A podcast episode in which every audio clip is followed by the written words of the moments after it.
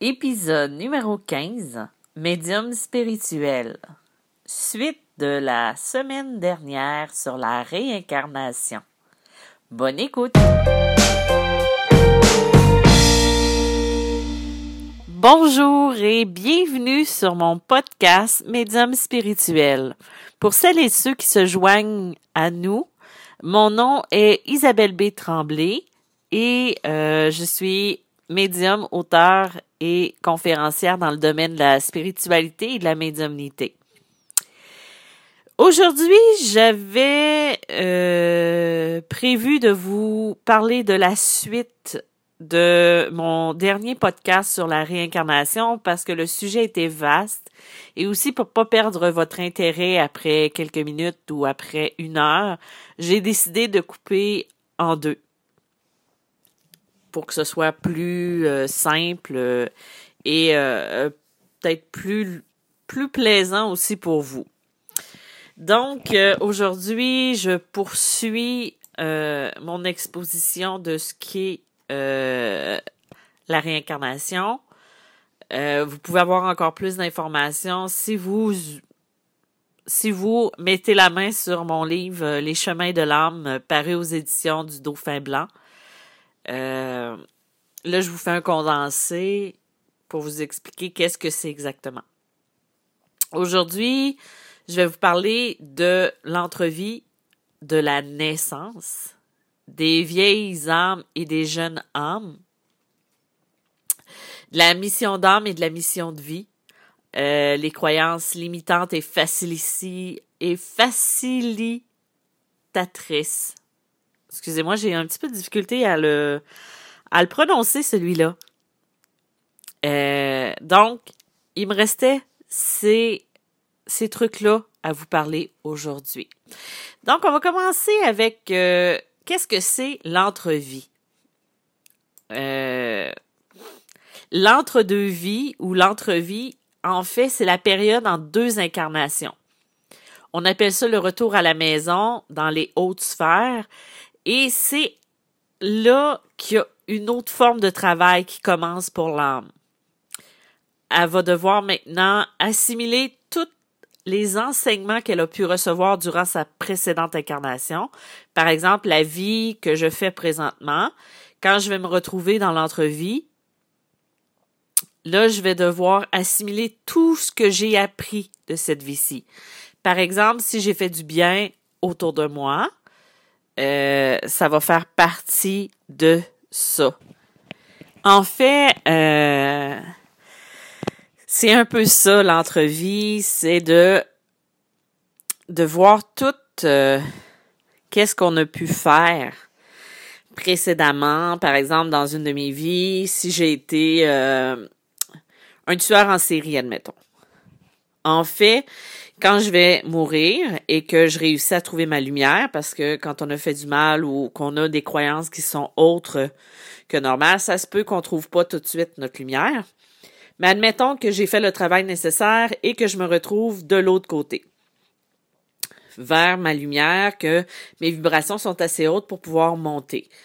Ben, rendu à ce moment-là, euh, je vais revoir ma vie, tous les choix que j'ai faits, euh, toutes les conséquences aussi de mes actes. Si, admettons, j'ai tué des gens, et là, je vais prendre conscience de ce que j'ai pu faire, de ce que j'ai fait à travers cette vie-là. Je vais aussi euh, apprendre de ces souffrances que j'ai données, que j'ai fait subir aux autres. C'est un peu ça. Mais aussi l'entrevie, ça va être aussi la possibilité, quand ce travail-là est fait, de faire un plan de match euh, pour la prochaine incarnation, quand on va être prêt quand je suis retournée, moi, dans mon entrevie, euh, quand j'ai, fait de l'hypnose, en fait, j'ai pu retourner dans mon entrevie entre cette vie-ci et ma dernière vie.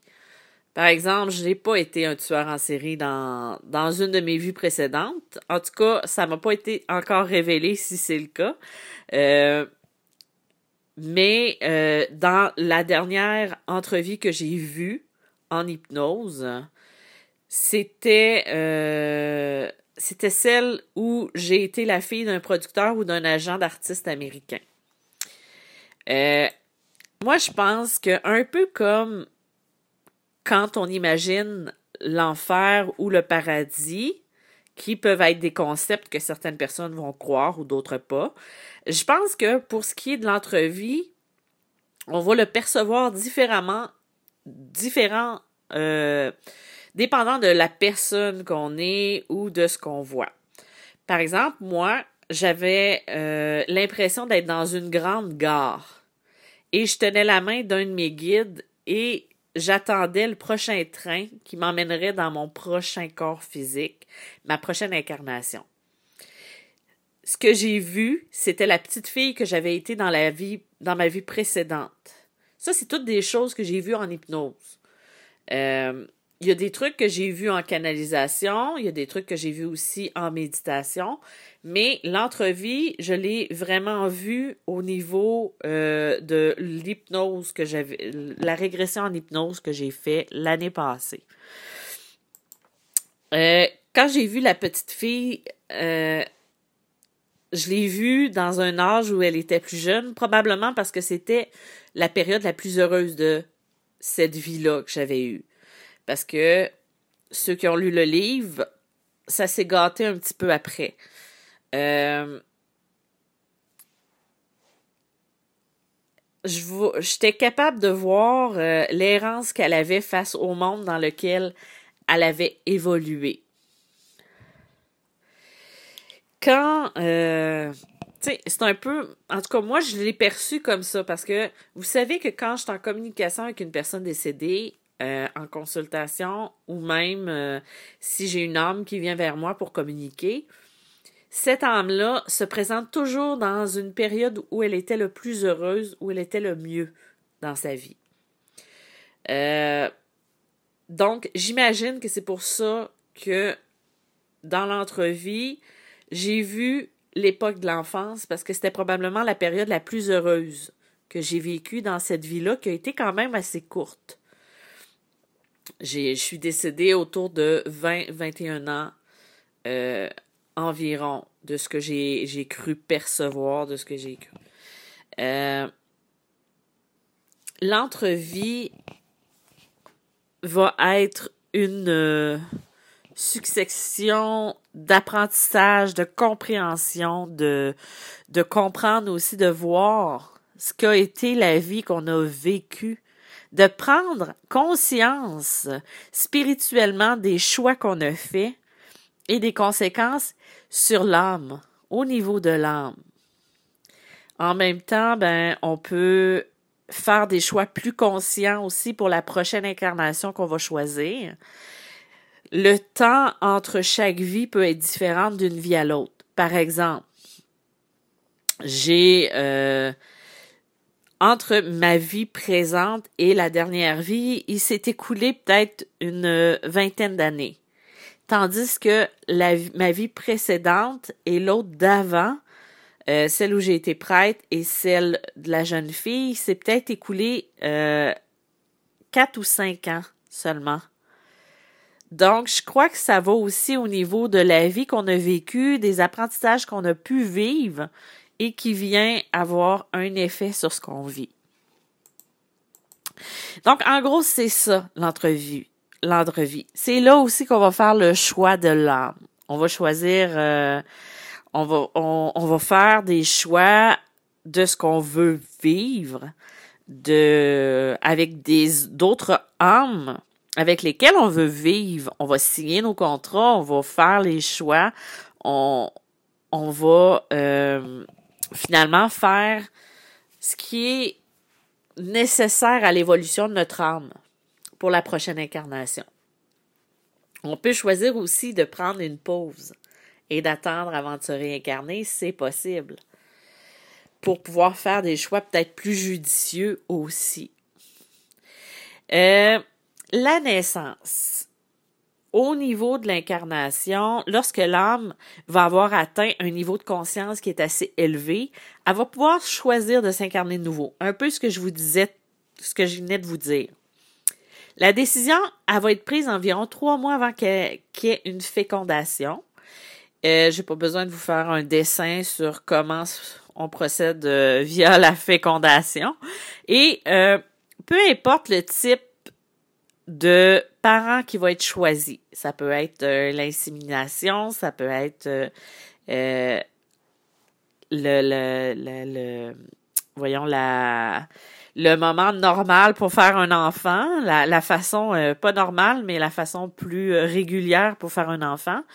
Euh, L'âme ne va pas faire ce choix toute seule. Elle va être conseillée par ses guides. Finalement, notre âme, nous, on va être conseillés par nos guides, mais aussi en ayant une connaissance de cause. Les parents, l'environnement vont être au cœur de cette décision-là, parce qu'il faut qu'ils soient adaptés aux initiations et aux épreuves que l'âme a choisi de vivre. Donc, si moi j'ai appris, j'ai décidé d'apprendre la résilience dans cette vie-ci, je vais choisir des parents, soit qui vont m'aider en étant eux-mêmes résilients, ou ils vont me faire subir des épreuves qui m'obligeront d'être résilient. Je ne sais pas si vous comprenez la nuance. Ça peut aussi être la, euh, le contexte de vie qu'on va avoir qu'on va vivre qui va nous rendre résilients. C'est tous des trucs comme ça. Ou si, mettons, j'ai une blessure d'abandon, je vais choisir des parents, un père ou une mère qui va me rejeter pour pouvoir aller guérir cet abandon-là. Et le travail va se faire à ce niveau-là.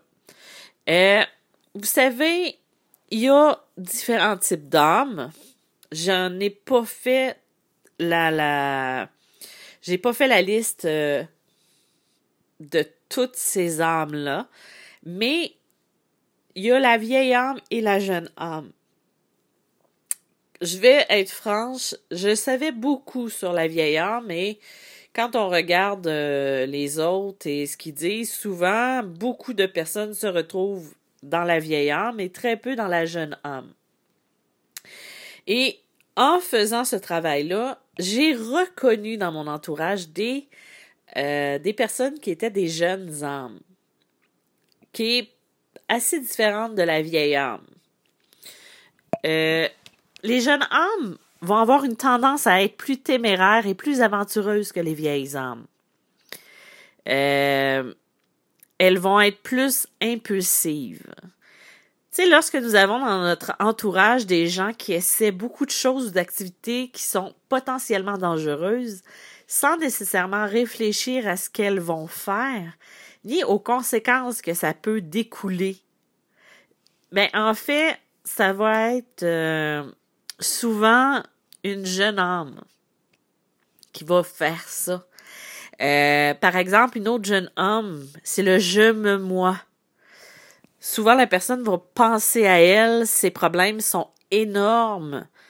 Elle va avoir confiance, euh, pas confiance, mais avoir... Euh, elle s'occupera plus ou moins des problèmes des autres.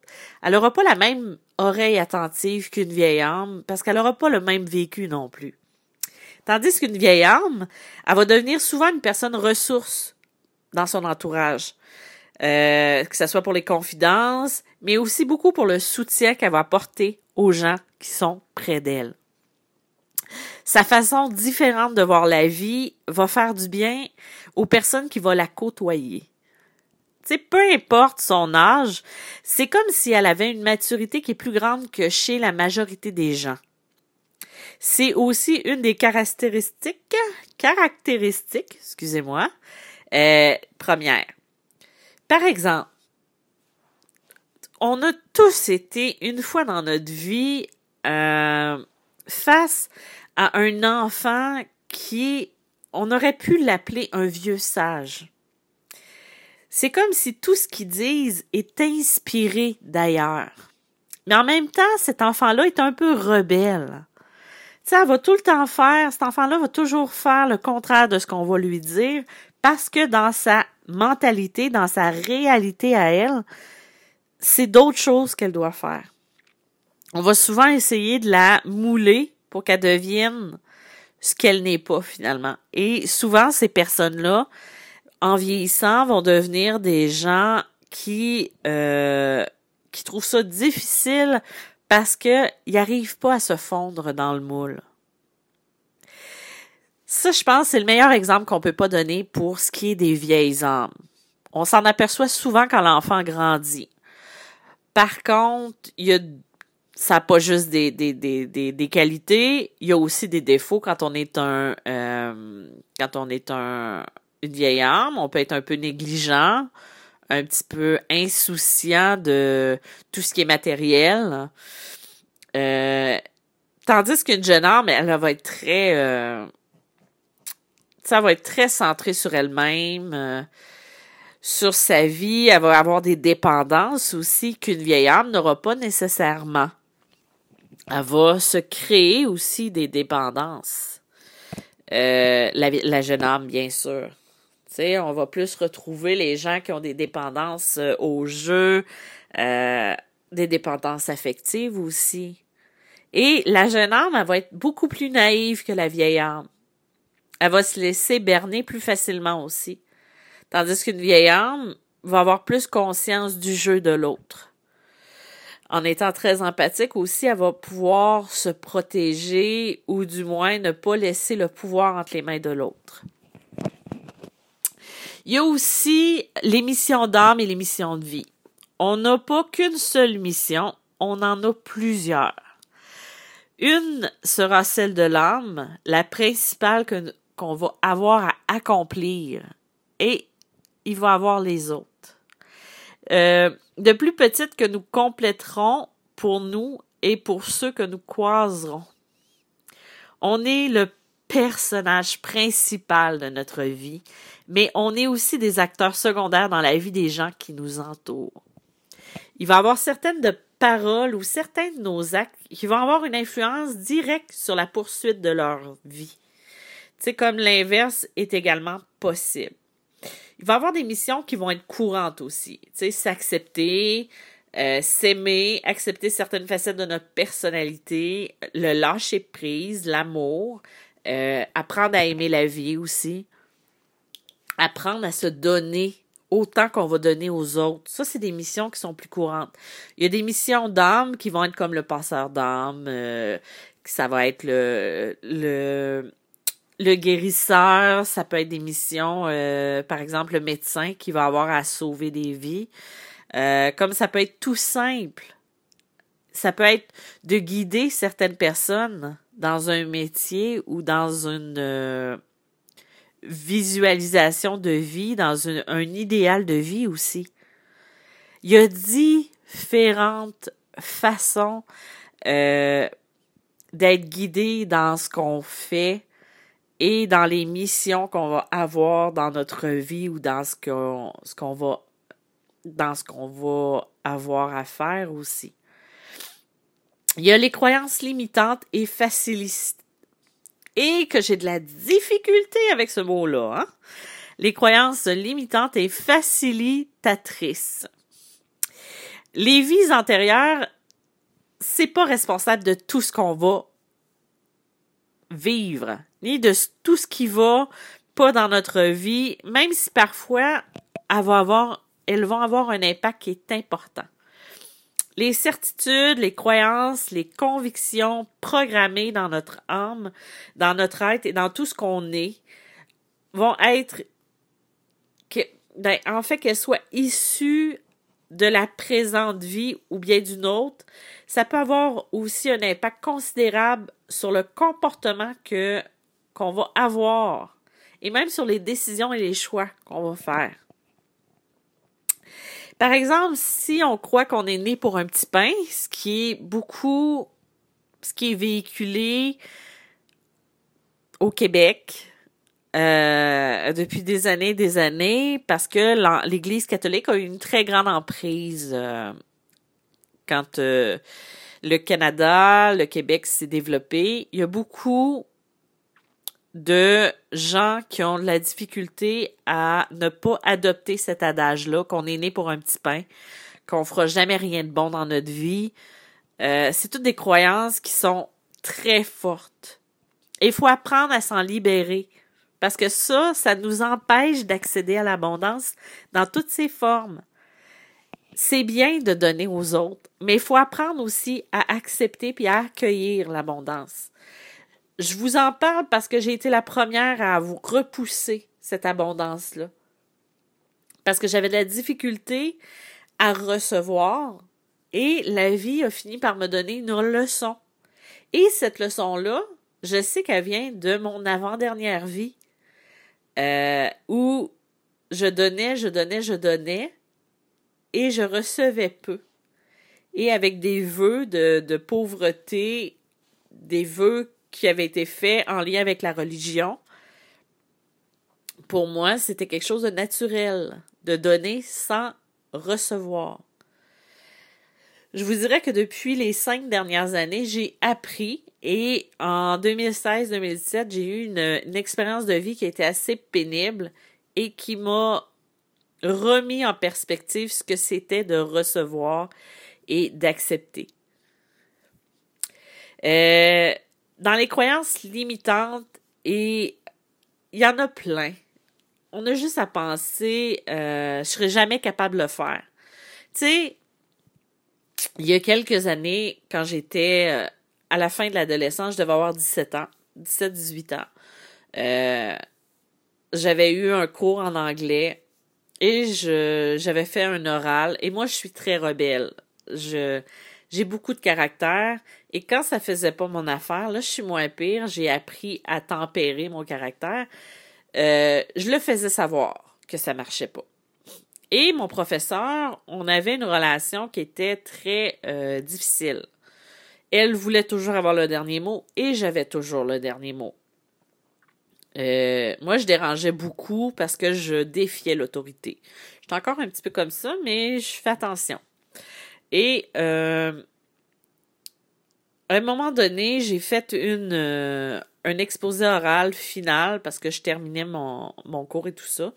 Et comme bien des d'autres étudiants de ma classe, j'ai eu un fou rire pendant mon exposé oral.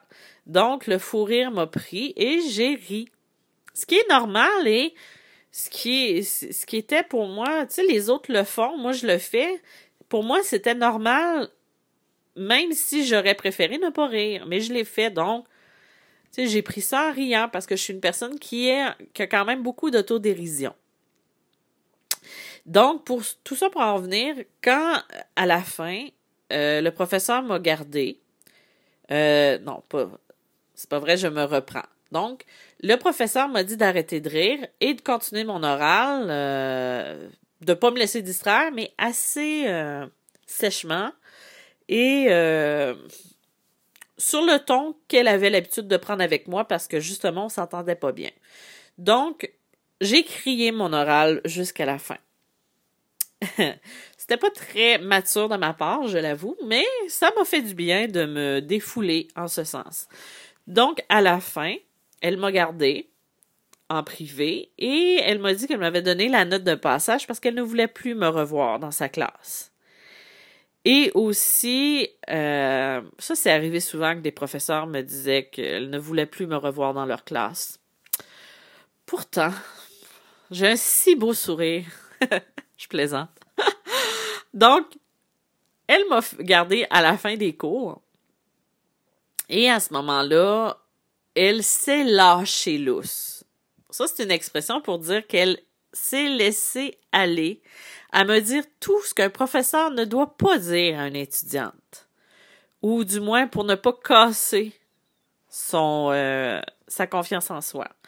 Moi, j'ai jamais eu une très grande confiance en moi, mais ce que je faisais, c'était euh, je passais ça avec des blagues. Je faisais le clown. Je m'amusais. Je, faisais la fille que ça touche pas à ce moment-là de ma vie. Donc, elle s'est mise à me déblatérer un discours et elle m'a dit que je ferais jamais rien de bon de ma vie. Entre autres. Cette phrase-là, je m'en rappelle et je m'en rappellerai pour le restant de mes jours. Parce que cette phrase-là, je l'ai adoptée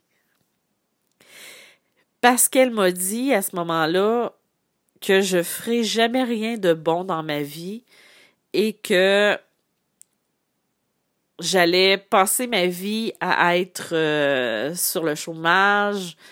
Euh, et au lieu de laisser cette phrase-là couler sur moi et ne pas la, l'attraper comme une croyance, moi, je l'ai attrapée comme une croyance.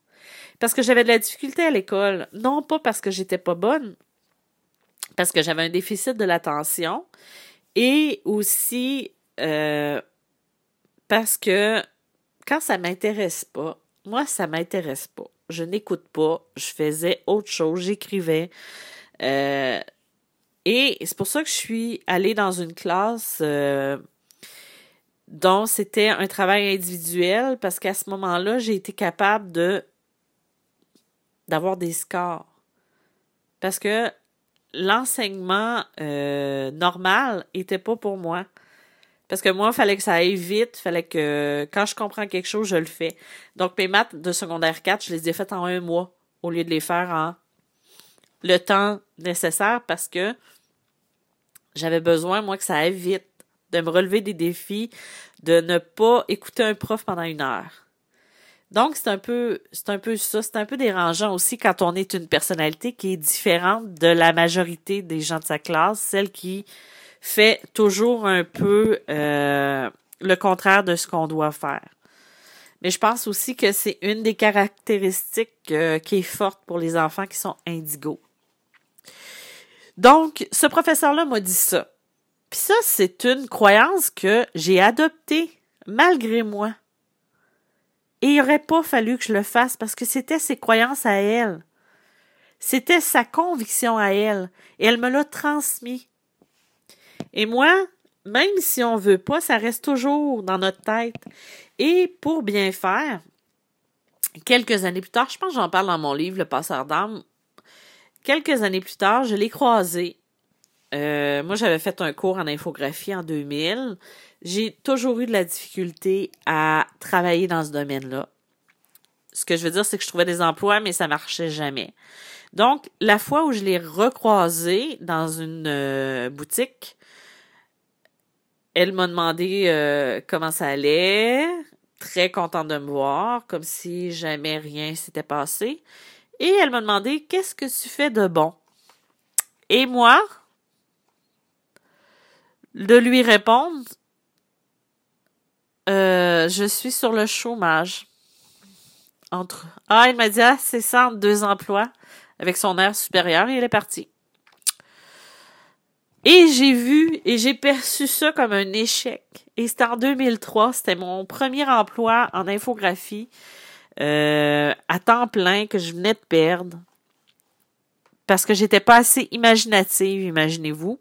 Maintenant, j'écris des livres. C'est pour dire, hein? Et suite à ça, ce fut une succession de, de pertes d'emploi, de chômage.